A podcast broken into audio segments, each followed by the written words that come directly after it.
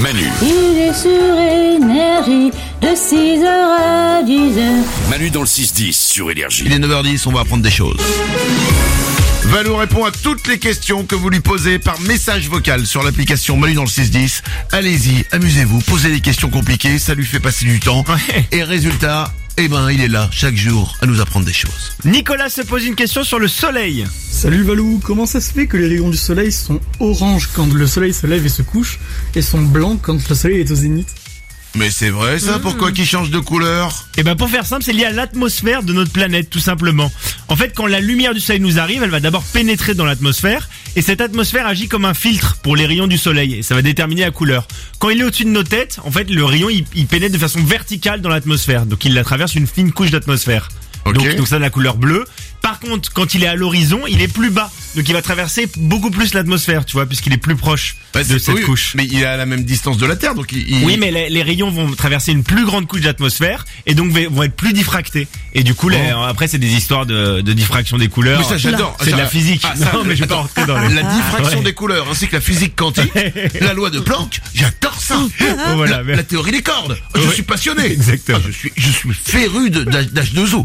C'est Euh, euh, c'est exactement ça. En fait, c'est une question d'angle d'entrée Oui, des rayons dans l'atmosphère. bien sûr. La Bah, langue est différente. Évidemment, bien sûr. bah, euh, c'est- euh, d- théorème de Patalos.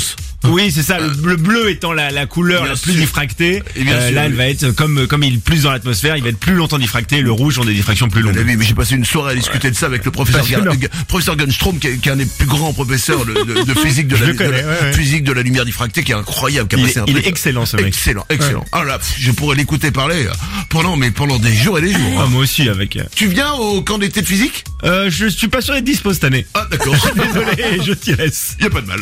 Une autre question.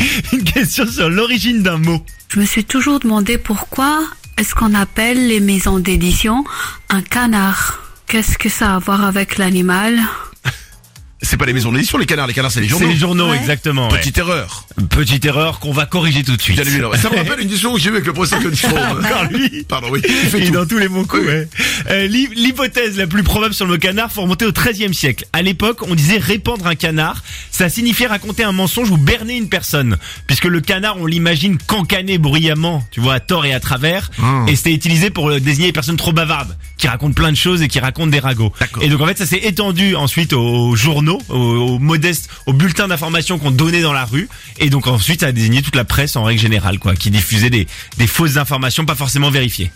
Ah Ouais, à la, à la base, c'était plus ça. C'était plus la presse à scandale, quoi. Et puis ensuite, on a désigné toute la presse. Oh là là, Canard, bam. C'est incroyable. On a englobé tout le monde. Oh, j'ai envie d'en parler avec le professeur Godefroy. Eh ben, tu pourras. Mais on n'a pas le temps pour l'instant, il faut passer déjà à un autre message. Dylan s'interroge sur un effet secondaire des oignons. Pourquoi on dit que les oignons ça nous fait péter Et est-ce que c'est vrai Alors, Ah. je n'ai jamais entendu ça, c'est étonnant parce que pourtant je passe beaucoup de soirées avec le professeur Gunstrom, mais il ne m'a jamais parlé, jamais expliqué que les Ah bah oignons ça si, fait péter. les oignons donnent mauvaise haleine et les oignons font péter. Ah bon Si, si, bah oui, eh bah oui, puisque sur le site Cuisine à Z, il y a un article intitulé 10 aliments qui font péter et, et l'o- et l'oignon se classe numéro 1.